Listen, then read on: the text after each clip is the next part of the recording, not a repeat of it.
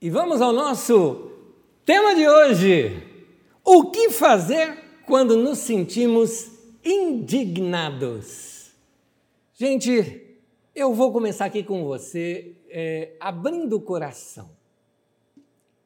Sou só eu que fico indignado? Ou quando você vê gente aglomerada, como é que você se sente? Você está se guardando, você está lá na sua casa, você evita sair, e aí daqui a pouco você vê aquela festança com todo mundo junto. Alguém diz, Anésio, mas aí problema deles. Não é problema deles, problema de que eles estão espalhando esse vírus. Eles estão pegando, levando para casa e contaminando a outros. É, pessoas, por exemplo, assintomáticas, que ele fala, ah, mas eu não estou sentindo nada, não está sentindo nada, mas está transmitindo para outros.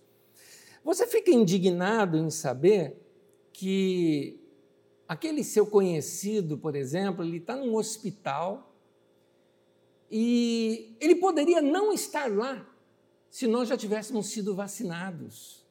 Essa desorganização que nós temos na nossa nação, essa coisa de deixar tudo para a última hora, que já é da cultura do brasileiro, fez com que a gente ficasse atrasado com as nossas vacinas. Tem países aí que já vacinaram boa parte da população e nós aqui ainda mal começamos.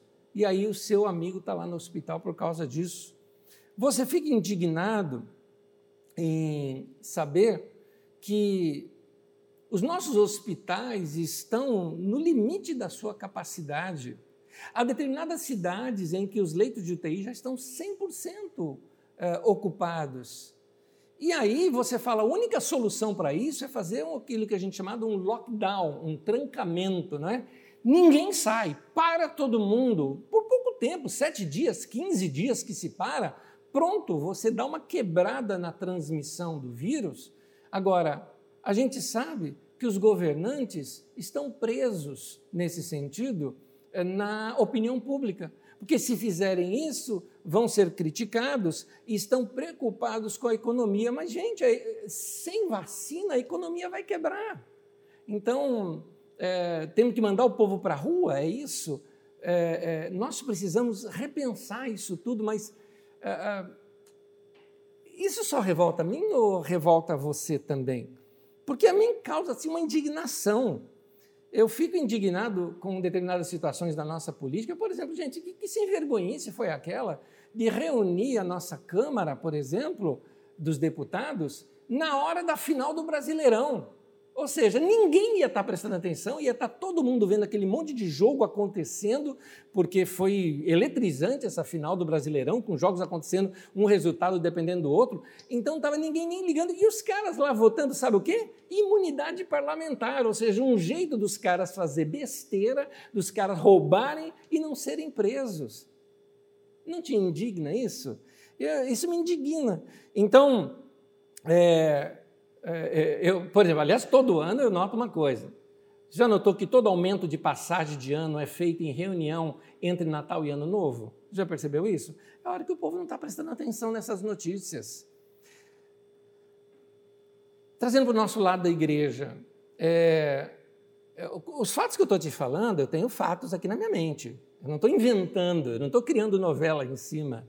Estou citando fatos lideranças de igrejas que forçam os membros e os voluntários irem para a reunião da igreja. E tem gente ali em situação de risco. Ou situações em que o voluntário vai para a reunião da igreja nos cultos, pega Covid, leva para casa e infecta outros. Não te revolta isso? A mim me revolta. Quando você tem, por exemplo, idosos na frente, essa para mim é a pior. E é, isso é fato. Eu não estou citando coisa que eu estou inventando, estou citando fatos ao nosso redor idosos, por exemplo, na família, em que estão lá, guardadinhos, bonitinhos, estão se preservando, tem mal vontade de sair, mas eles se guardam. Sempre tem um filho ou uma filha né, que está por perto, também se preservando, porque tem esse contato com os pais. Aí vem aquele parente lá de longe, visita, surpresa, visita e passa Covid para os idosos. E aí fica naquele perigo de morte ou não, devido a pessoa já ser idosa. Só eu fico indignado ou você também? Então, o que eu quero ministrar hoje para os irmãos foi o que Deus usou para acalentar esse coraçãozinho ruim aqui. Tá? Porque com um coração indignado, você fica chato, você fica brusco, você quer responder as coisas na lata com as pessoas, não é? é eu já tenho um jeito meio objetivo de ser. Por exemplo, se eu estou num posto de gasolina, o cara vem me atender é, com a máscara caída e fala: senhor, por favor, queira subir a máscara, por gentileza? Eu vou direto ao ponto. Mas é, é, a, gente, a gente se preserva tudo mais e vem outra pessoa para contaminar a gente. Eu tento me guardar o máximo possível, mas aí vai irritando o coração. A gente vai ficando chatinho, a gente vai é, ficando intolerante. Deus então precisa tratar nesse coraçãozinho aqui. Então, eu queria aqui repartir com vocês uma meditação num salmo. Aliás, antes de meditar no Salmo 37, que é o nosso tema de hoje, no Salmo 131, é, ele fala assim: que eu fiz sossegar e calar a minha alma como uma criança, né? Desmamada para com sua mãe, ou uma criança recém-amamentada no colo de sua mãe, assim a minha alma para comigo. E aí ele fala: espera Israel no Senhor. Então, essa, ele está dizendo: se aquieta em Deus, deita no colo de Deus, confia no Senhor, põe teu coração nele, não, não se agite, é, não fica perturbado com isso. Eu quero daqui a pouquinho ministrar este salmo com vocês. Mas para entender melhor os salmos, vamos voltar na história. Para a gente entender os Salmos, a gente vai entender melhor quando a gente lê-lo dentro do contexto no qual ele foi escrito. E o contexto que o Salmo 37 foi escrito é o contexto que depois que o povo voltou do exílio da Babilônia, a Pérsia dominou a Babilônia e a Pérsia tinha uma maneira de lidar com os povos que estavam escravizados, fazendo-os voltar para sua própria terra cultuar o seu próprio Deus, deixaria aqueles povos felizes com o Império Persa, evitaria guerras, no entanto, tinham que pagar impostos. O que eles queriam era aumentar a produção.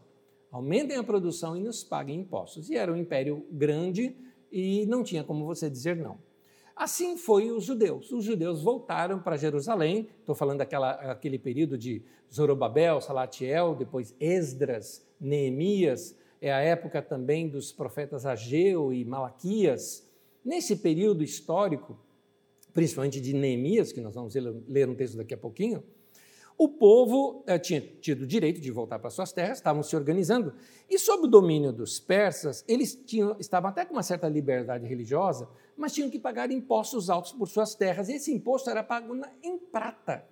Só que não havia minas de prata ou minas de ouro ali. Então tudo tinha que vir da produção agrícola, fazendo com que essas pessoas trabalhassem muito mais e não lhes sobrasse muita coisa. Então o endividamento foi inevitável, porque eles tinham que concentrar suas produções nos derivados que qual era o maior ah, número de plantação ali? Ah, ah, eram videiras e olivais, né? era o que mais você tinha ali. Então, a produção do azeite, a produção do vinho, é, é, exige grandes investimentos, como, por exemplo, é, investimentos de é, estocagem, investimentos de cuidados com o transporte. Então, muitos desses é, é, judeus, sem conseguir pagar essas questões, tiveram que tomar dinheiro emprestado, e sem conseguir pagar esses empréstimos, chegou ao ponto de ter que entregar seus filhos como escravos. Alguns tiveram até que penhorar os seus filhos para ter o que comer. Outros tiveram que hipotecar suas terras eh, numa época de fome. Então, eles tinham que produzir o dobro para pagar aquela hipoteca das suas próprias terras. E outros chegaram ao ponto de perder tudo e tiveram que vender os filhos como escravos. Mas quem que estava do outro lado da balança? Os nobres. Quem eram esses nobres? Bom, às vezes a gente pensa que o povo na, na Babilônia eram escravos, eles não eram escravos na Babilônia. Alguns eram até ricos na Babilônia. Haviam até é, é, é, algo muito parecido como bancos, não eram os bancos em si, mas era muito parecido com essa ideia que é, alguns se organizavam ali na Babilônia dessa maneira. E muitos desses voltaram para Jerusalém. E esses que voltaram para Jerusalém continuaram com certos recursos. Não só isso, além dos nobres, que eram esses líderes de clãs e tudo mais, você tinha também os religiosos. E os religiosos sacerdotes ali naquela época era a parte mais rica do povo. Isso acompanha até a época de Jesus, tá?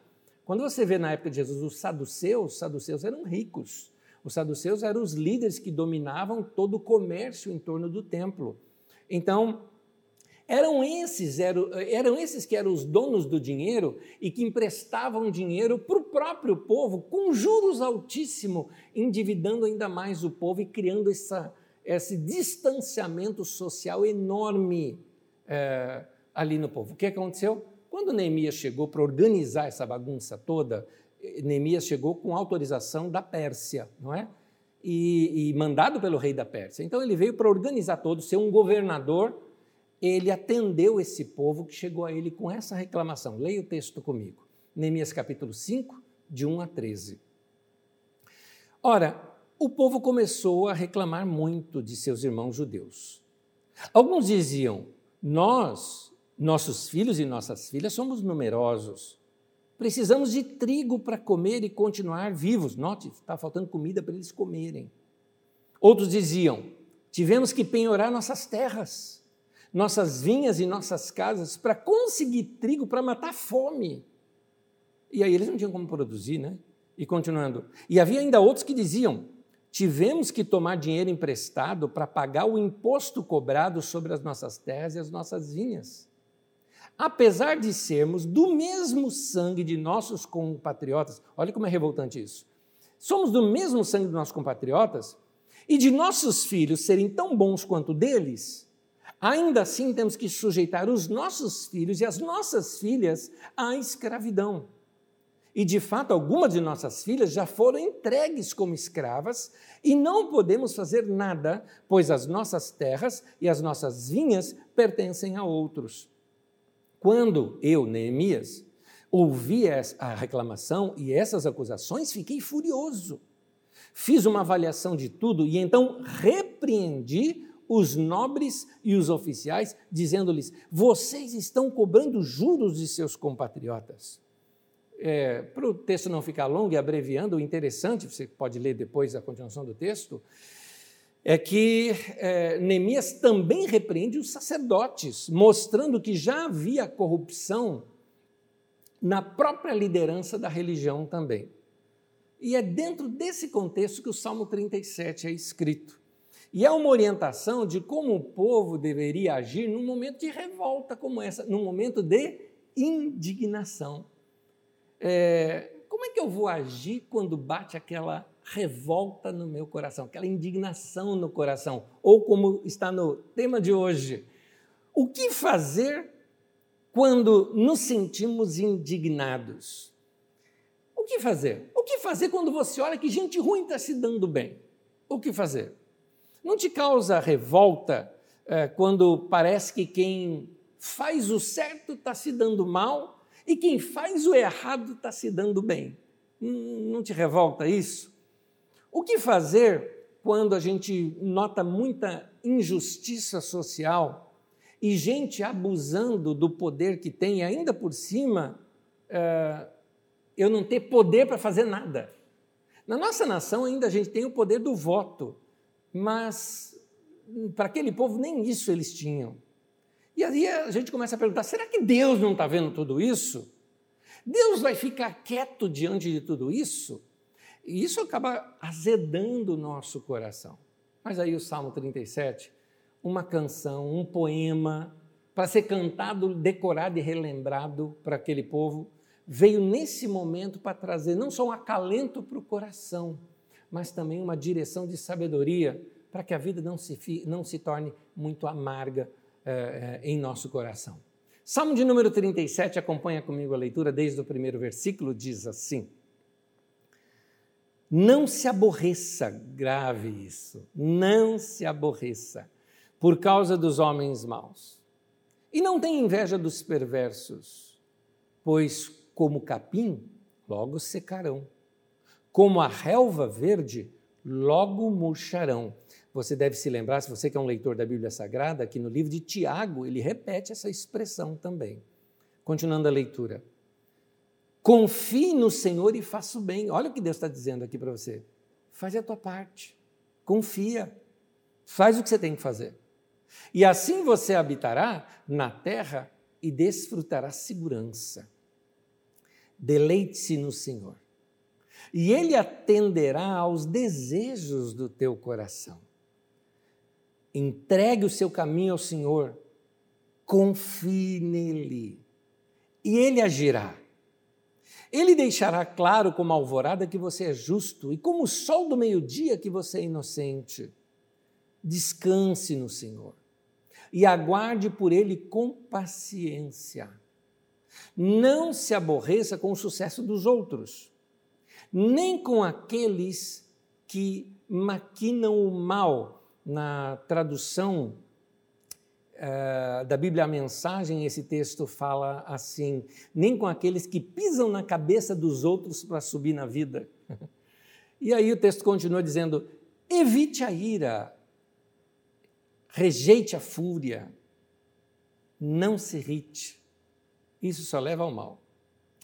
Pois os maus serão eliminados. Ou seja, se você se irritar, não rejeitar a fúria, eh, se você se irar, você vai errar e você vai ser tão mal quanto eles. E o que vai acontecer? Os maus serão eliminados, aí você vai ser junto. Mas os que esperam no Senhor receberão a terra por herança um pouco de tempo, espera um pouquinho, e os ímpios não mais existirão. Por mais que você os procure, não serão encontrados. Mas os humildes receberão a terra por herança e desfrutarão pleno bem-estar. Na verdade, era essa a apocalíptica, posso dizer assim, daquele povo naquela época. Eles entendiam que o ímpio simplesmente ia ser desaparecido da terra que Deus iria. Sabe quando Jesus fala um será tirado e outro será deixado? Não é? é então a gente sempre pensa que o tirado é o arrebatamento da igreja e deixados são os ímpios. Na verdade, o texto diz lá que se refere a como foi na época de, de Noé, não é? Onde é, é, é, os ímpios foram tirados da terra e Noé foi deixado na terra vivo, né? E aqui ele fala a mesma coisa nesse texto. Ele mostra que os, nós receberemos a terra por herança e vamos ter paz na terra, mas os ímpios serão arrancados e desaparecidos, ou seja, sumirão, serão os maus serão eliminados. É o que esse texto está dizendo, conforme você mesmo o leu. Mas esse texto é um acalento para a gente, porque a gente vai se irando, irando, irando, e aí o que, que acontece? É como quando alguém xinga você e grita você e você devolve, você desceu no nível dela você se tornou tão ruim quanto ela. Então você também foi para o lado obscuro da força quando você faz isso. Deu para entender? Então você precisa saber lidar com essas áreas. É o que a Bíblia está ensinando: evita a ira, rejeita a fúria, não se irrita. Isso só leva ao mal. No Salmo 37, ainda, pulando aqui vários versículos, só para a gente resumir o nosso tempo, no versículo 39 e no versículo 40, diz assim: Do Senhor vem a salvação é do Senhor que vem a salvação dos justos. Ele é a sua fortaleza na hora da adversidade. O Senhor os ajuda e os livra. Ele os livra dos ímpios e os salva, porque nele se refugiam. O caso é que naquele tempo os injustos, os ímpios eram do próprio povo. Não era uma nação estrangeira que estava oprimindo é, era a ganância dos próprios irmãos. E um detalhe, dos líderes, inclusive da própria religião deles, os oprimiam. Eles desequilibravam aquela economia, fazendo empréstimos aos mais pobres, mas sob altas taxas de juros impagáveis então, uh, eles iam e tomavam posse das terras desse povo, usavam os filhos como escravos para aumentar sua própria produção e lhes custar menos e ganhar mais dinheiro, enquanto alguns se empobreciam, o empobrecimento de alguns fazia com que eles ganhassem mais dinheiro. Salmo 37, versículo 20 diz assim: Mas os ímpios perecerão, os inimigos de Yahvé, os inimigos de Jeová, os inimigos do Senhor murcharão como a beleza dos campos, desvanecerão como fumaça. Nota que o texto os chama de inimigos de Yahvé. Por quê? Porque eles escravizavam pessoa. E Yahvé era quem? Yahvé era o Deus libertador, o Deus que libertou escravo do Egito. Essa era a característica de Jeová. Se eles são escravocratas, então eles são inimigos daquele que os tirou da escravidão do Egito. Isso, imagina, isso era para irritar o povo. Irritava o povo, isso causava indignação no coração daquelas pessoas. A mesma coisa acontece com a gente hoje também, quando a gente tem que enfrentar isso. Por isso, de novo, o tema de hoje: o que fazer quando nos sentimos indignados? Esse salmo, ele nos traz alguns princípios de como a gente pode lidar com esse tipo de opressão, no nosso caso, opressão psicológica nos nossos dias. Um primeiro conselho que vem desse salmo é: não se aborreça com aqueles que maquinam o mal. Tem gente que maquina o mal. Gente, o que, que o texto diz? Do Senhor vem a salvação e diz que o Senhor vai fazer algo, Deus vai lidar com eles. O texto está dizendo que os maus serão eliminados e você descansa nisso. Meu irmão, você não tem que fazer nada. Descansa no Senhor. Você vai orar, você vai perdoar, você vai se compadecer, mas o seu coração tem que ser voltado para o Senhor. É, não te causa indignação, como causou em mim, por exemplo, quando eu vi uma cena, teve uma cena das mais indignantes, sei lá como fala isso, para mim, foi uma quando eh, eu vi algumas pessoas pousam nas redes sociais de oh, fica em casa, é, evita, olha esse governo, olha, não sei que lá, tal, tal, critica tudo. Político, estou falando de políticos fazendo média diante do povo, principalmente né, na época da eleição, e depois aglutinados numa festa de políticos, todo mundo sem máscara, dançando e tudo mais, ou seja, o povo que se dane, porque a gente vai dançar. Então, nós já tivemos poderosos assim no nosso país, que se enriqueceu uh, às custas dessa malandragem de colarinho branco. teve um, por exemplo, que chegou a ser, daqui do Brasil, chegou a ser o quinto homem mais rico do mundo. Está preso, já perdeu boa parte do seu patrimônio. E o que é isso? Deus age. Meu irmão, espera. Deus age. É, eu vejo. Você conhece gente ruim? Você conhece gente falsa? Eu conheço. Você conhece gente falsa na sua profissão? Você conhece gente falsa na sua área? Gente que assim é, manipula os outros com palavras, mostra uma coisa que eles de fato não são? Eu também conheço, inclusive na minha profissão, na minha área, eu também conheço isso. Acredite se quiser. Gente que maquina, né? gente que é, tem formas de manipular até a religião para arrancar dinheiro do povo. Eu confesso, eu tenho vergonha disso. Ah, há uma palavra na Bíblia Sagrada que precisa ser entendida: a palavra poder, ou seja, a palavra autoridade ou a palavra potestade, como está na língua grega. Hoje em dia existe uma frenesi na igreja por ter o poder nas mãos. Precisamos ter o poder, precisamos ter um prefeito evangélico, um governador evangélico, um presidente evangélico, um líder mundial evangélico, né? um próprio anticristo evangélico, né? é o que a gente precisa ter. Porque é, é tanta ganância pelo poder, e você sabe que o poder tem duas fases do poder. Primeira fase do poder é que o poder tem que ser tomado. Ninguém dá o poder, tem que ser tomado. Então, por isso, eles se juntam, eles se aglutinam, eles fazem campanhas, usam as igrejas como currais eleitorais para tomar o poder. Ok, só que o segundo passo é o seguinte: quando você tomar o poder, o poder te toma. É isso que as pessoas não percebem. A potestade toma você. E eu acho interessante essa palavra porque Paulo apóstolo chega ao ponto de fazer a seguinte leitura em Efésios 6, quando ele fala que a nossa luta não é contra a carne e o sangue, mas contra os principados e as potestades, forças espirituais da maldade nas regiões celestiais em Cristo Jesus, ele mostra que essa potestade é, na verdade, uma entidade demoníaca. É algo demoníaco. é, é como aquele anel da trilogia do Senhor dos Anéis, não é?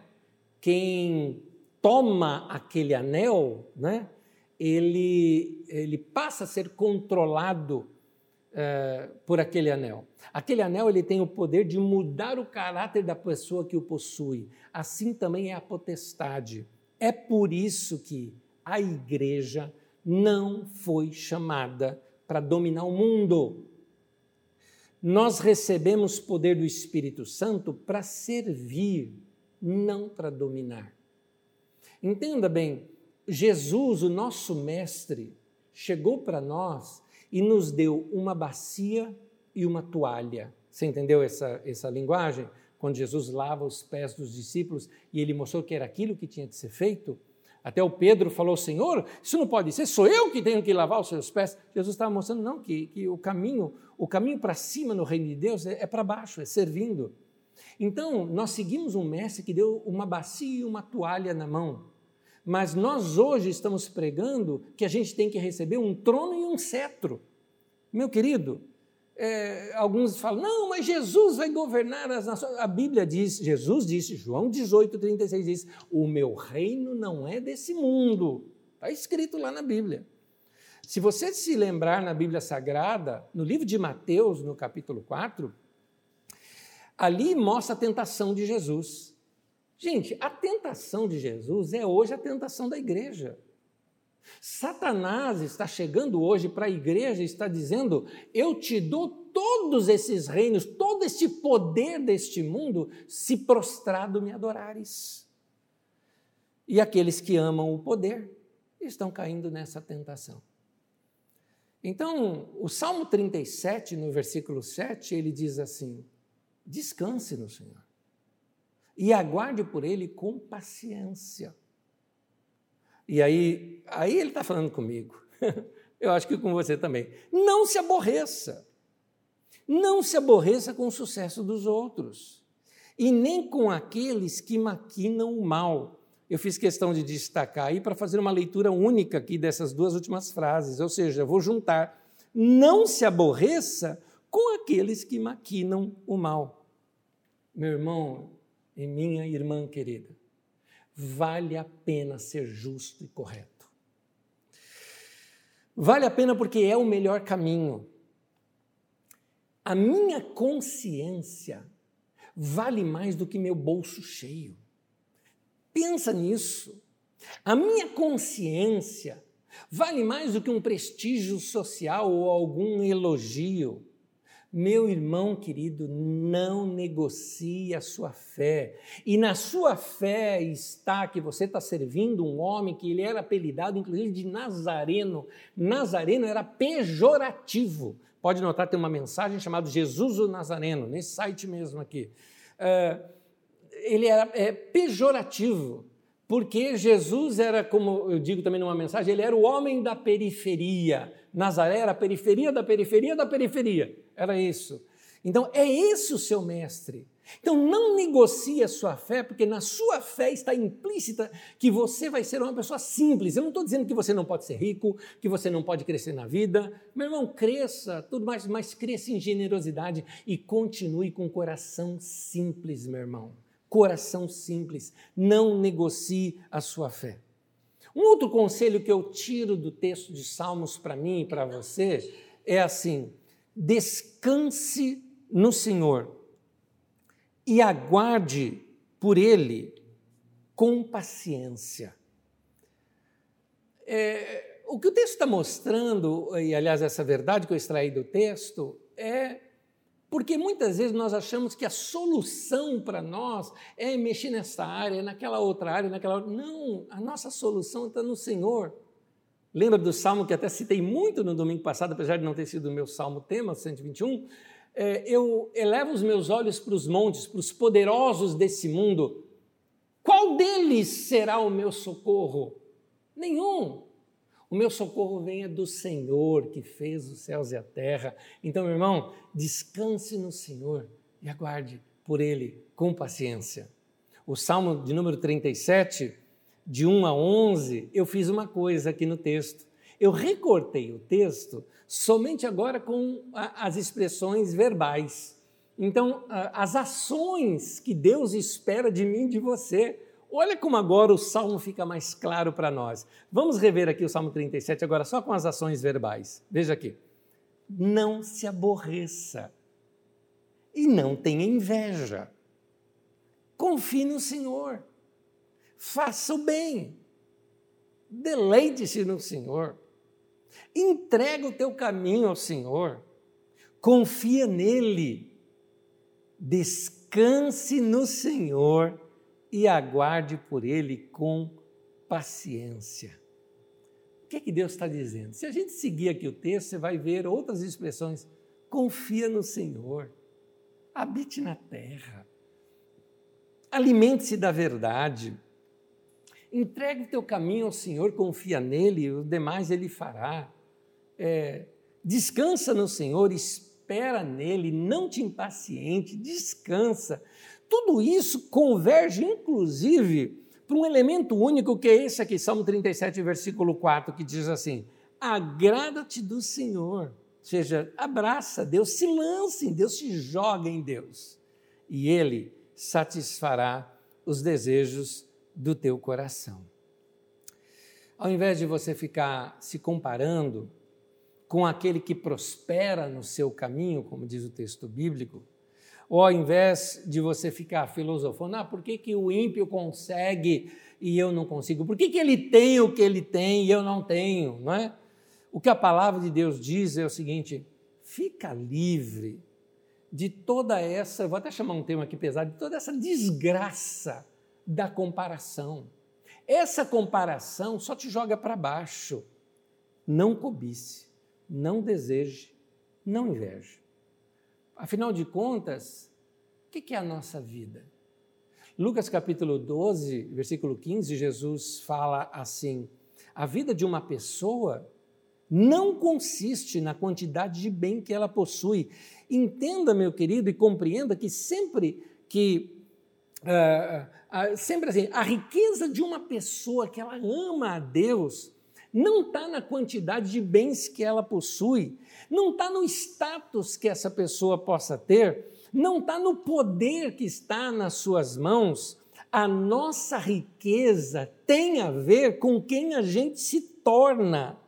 É, é, é para muito mais além disso, as riquezas do homem e da mulher é, que são de Deus e que anda com Deus, elas são feitas com outros conteúdos, são conteúdos da alma, são conteúdos do espírito, são conteúdos da fé, tem a ver com quem a gente se torna e não com aquilo que a gente tem tem a ver com aquela construção do nosso ser e não com a demonstração dos aparatos que demonstrem, por exemplo, o seu sucesso, quando as pessoas precisam mostrar o que elas têm. É, olha a casa que eu tenho, é, olha o, o, o carro que eu tenho, né? Quando desfilam as marcas que ela tem. Querido, você pode ter marca, não tem problema, você pode ter uma casa bonita, não é pecado isso, mas isso não é você, não é isso que te dá nome, não são os seus títulos que tornam você quem você é, não é a sua riqueza que torna você quem você é.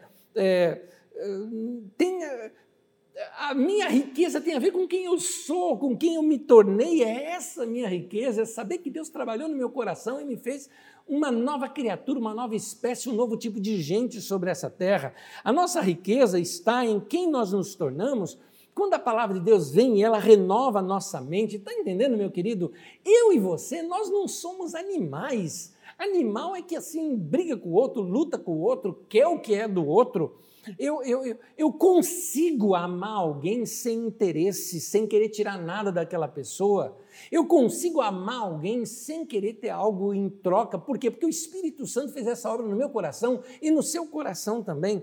Eu consigo repartir o que eu tenho sem aquela dor de apego no coração com coisas materiais. Eu consigo é, orar pelo meu inimigo, perdoar o meu inimigo. Assim você também, porque Deus mudou o teu coração como ele mudou o meu. Meu irmão, minha irmã, ó, Jesus mudou meu coração e hoje eu tenho um espírito sereno e quebrantado. É isso que nós somos. Eu não quero praticar vingança. A minha mente é uma mente prática. O meu coração, ele é feliz com aquilo que eu tenho. Eu não tenho inveja das coisas que os outros possuem. Você também, meu querido, deixa Deus fazer essa obra na tua vida, lavar o teu coração, lavar a tua vida. Descansa em Deus, meu irmão. Descansa. Esse descanso tem a ver com paz. Esse descanso tem a ver com libertação dessas neuroses, dessas paranoias da cabeça da gente. Tem a ver com expulsar a ansiedade da nossa alma e instalar em nós aquele estado de, de confiança, de firmeza. Tem a ver com se alimentar da verdade, de confiar no amor de Deus de tal maneira que a gente possa dizer com toda segurança: se Deus é por nós, quem será contra nós? Quando você vê crise no mundo, você dizer com toda segurança: o Senhor é o meu pastor, nada me faltará. Então é essa confiança, Deus precisa, é essa, essa obra que a gente precisa deixar o Espírito Santo fazer no nosso coração. É disso que é feito um homem e uma mulher de Deus. Um homem e uma mulher de Deus não é alguém poderoso pregando num púlpito lotado de gente no lugar. Não é isso que te faz um homem e uma mulher de Deus. O que te faz um homem uma mulher de Deus não é, é você mostrar para os outros que você tem uma fé muito grande, que você conquistou coisas, que você conquistou riquezas. Essas coisas são todas, todas vão desvanecer. Como diz o texto, é como o capim que vai ser queimado, não é? um, um homem uma mulher de Deus consegue ter esse coração se ele se deixar se apaixonar por Deus. E quando a gente está apaixonado, a gente pensa naquela pessoa o tempo todo. Quando a gente está apaixonado, a gente faz as coisas como se a pessoa estivesse ali do seu lado, sabe? Quase um amigo imaginário, né? que está ali do lado e você faz as coisas pensando em contar para a pessoa. Você viu uma coisa boa? Você quer compartilhar com a pessoa, quer falar com a pessoa. E você está apaixonado. Está apaixonado por Deus, é isso, meu irmão. Você falar com Deus no seu dia a dia. Tem gente que só usa a oração como se Deus fosse um grande garçom celestial e você vem ali com a lista de pedidos para Ele, ou um grande Papai Noel. Está na hora de você fazer de Deus aquele seu confidente fazer do Senhor aquele que vai andar ali do teu lado, ele diz que estaria, como diz no Salmo, né? Ele será a, a, a sombra à tua direita, não é como diz no Salmo 121. Então, o meu coração, quando eu estou assim apaixonado por Deus, tem aquele prazer em Deus. E é esse prazer em Deus, esse voltar meu coração para Deus, que me descansa, que descansa a minha mente. É aquela sensação de que Deus está na minha vida. A eternidade está no meu coração. Meus olhos estão nele. É por isso que eu posso me entregar, me deleitar no Senhor. E aí ele vai satisfazer desejos também do meu coração. Se deleita no Senhor. Entrega teu caminho ao Senhor e confia nele. Eu quero terminar lendo o texto de Salmo de número 37, do versículo 3 em diante em três trechos, são os três versículos, eu quero meditar rapidinho nesses três versículos com você, revendo aqui o texto. Diz assim: Confie no Senhor e faça o bem. Assim você habitará na terra e desfrutará segurança. Quando o texto fala confie no Senhor e faça o bem, me permita colocar uma outra forma ao mesmo texto, vai, versão revista e anesiada aqui. Meu, confie em Deus e faz a sua parte. E se faça o bem, é faz o que tem que fazer. Mas os outros não estão fazendo, faça você. Mas ninguém está fazendo, mas você não é ninguém. Você é alguém, entendeu? Você é uma pessoa que você está confiando no Senhor e você vai fazer o bem, o bem para você e o bem para o próximo. E assim você vai habitar na terra seguro. E o texto ainda fala: você vai desfrutar segurança se você fizer isso. Continuando a leitura do texto, diz assim: deleite-se no Senhor, e Ele atenderá aos desejos do seu coração. É, esse texto, embora ele trata de coisas materiais também, porque aquele povo, lembra do contexto? Precisava de comida, precisava de terra para plantar. Esses desejos do coração, Deus também supre para a gente. Mas também o desejo de ver esse momento passar. Deleite-se no Senhor e Ele vai te devolver aquele, aquela coisa gostosa de uma boa reunião em família, abraçando todo mundo. Deleite-se no Senhor e desejo de uma vida em paz e sem encrencas vai vir para você. Mas você tem que se deleitar no Senhor. E por último, ainda no texto, diz assim no versículo 5: entregue o seu caminho, a sua vida, sua saúde, sua mente, seu coração ao Senhor. Confie nele. E o principal aqui diz o texto: ele agirá. Tenha certeza disso, meu irmão. Meu Deus vai fazer algo. O teu Deus, não, como diz o Salmo 121, que eu recomendo você meditar, porque eu estou citando esse salmo demais. Diz ali na versão antiga: Não dormita e nem dorme né, o sentinela de Israel, que está dizendo o seguinte: ele não cochila, o nosso sentinela não cochila, ele está ali pronto. Deus está vendo, meu. Deus está vendo tudo isso e ele vai agir. Mas isso ele te pede. Entrega teu caminho nas minhas mãos. Confia. Confia no Senhor e faz a sua parte. Faça o bem. E você vai ter segurança e habitará seguro na terra. Que Deus abençoe você. Ora comigo. Amado Deus, eu coloco meu coração no Senhor nesse momento para o Senhor tirar dele toda indignação, toda, toda forma em que eu fico descontando em outros a minha ira, que o Senhor purifica o meu coração. Como diz a letra da bela canção, purifica-me, limpa-me, Senhor. Como diz o livro de Salmos, vê se há em mim algum caminho mau e me guia pelos caminhos eternos. Senhor, que o Senhor trabalhe o nosso coração, o meu e o dos meus irmãos limpando, lavando pela tua palavra, como o Senhor fez aqui nessa manhã. E que isso nos purifique, que isso tire toda amargura e que o nosso coração fique em paz, aquela paz que só o Senhor sabe dar. Por isso está escrito na tua palavra, para nós levarmos toda a nossa ansiedade ao Senhor, para nós entregarmos isso ao Senhor. Então, eu tenho certeza que, como diz no outro texto, a paz do Senhor, que vai guardar a nossa mente e o nosso coração em Cristo Jesus. Abençoe o teu povo, que o Senhor da paz nos dê a paz. Em nome de Jesus te pedimos. Amém e amém. Shalom, meu irmão. Paz no teu coração e na tua mente. Boa semana para você. Que Deus te abençoe. Em nome de Jesus.